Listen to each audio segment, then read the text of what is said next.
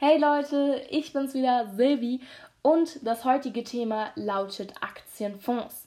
Wie schon in der letzten Folge erwähnt, habt ihr mit Investmentfonds die Möglichkeit, schon mit geringen Anlagesummen breit gestreut in verschiedene Wertpapiere zu investieren.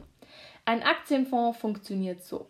Es wird ein Fonds mit einem bestimmten Anlageschwerpunkt von einer Fondsgesellschaft angeboten, an dem sich Anleger beteiligen können. Ein Fonds könnt ihr euch also so vorstellen, dass es einfach so etwas wie einen Topf gibt und in den kommen verschiedene Aktien rein, je nachdem, was auf dem Topf draufsteht. Zum Beispiel kann da dann ein Land wie Deutschland draufstehen, eine Region wie Europa oder weltweit. Es kann aber auch eine Branche draufstehen, wie beispielsweise Autoindustrie.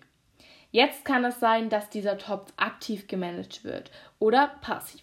Wenn ihr also zum Beispiel einen Aktienfonds Deutschland habt, dann wird ja in deutsche Aktienunternehmen investiert. In welche genau? Darum kümmert sich bei aktiven Fonds ein sogenannter Aktienfondsmanager, der auf dem Markt lukrative Papiere aussucht. Der kostet aber natürlich Geld. Es gibt aber auch passive Fonds, die sogenannten ETFs. ETF steht für Exchange Traded Funds. Hier wird auf den Fondsmanager verzichtet und es wird genau so angelegt wie der Index. Ein Index ist zum Beispiel der DAX. Den kennt ihr ja vielleicht aus der Zeitung. Da sind die 30 bedeutendsten Unternehmen drin, wie Telekom, SAP oder die Deutsche Bank. Dadurch, dass man keinen Fondsmanager braucht, sind ETFs deutlich günstiger als gemanagte Fonds. Aber natürlich gibt es nicht nur den DAX, sondern es gibt auch viel breitere Indizes, die nicht nur 30 Werte haben und dadurch eine bessere Risikostreuung besitzen. Wie zum Beispiel der MSCI World, der über 1600 Unternehmen beinhaltet. Nun habt ihr zwei verschiedene Möglichkeiten, in einen Fonds zu investieren.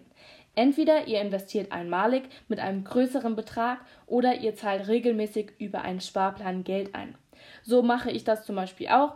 Das geht auch schon ab 25 Euro im Monat oder auch 50 Euro vierteljährlich. Ich hoffe, ich konnte euch damit jetzt ein bisschen motivieren, euch mehr mit dem Thema zu beschäftigen, denn Aktien sind im Moment die einzige Möglichkeit, die Inflationsrate zu schlagen, wie ihr ja schon wisst. Ich freue mich auf nächstes Mal.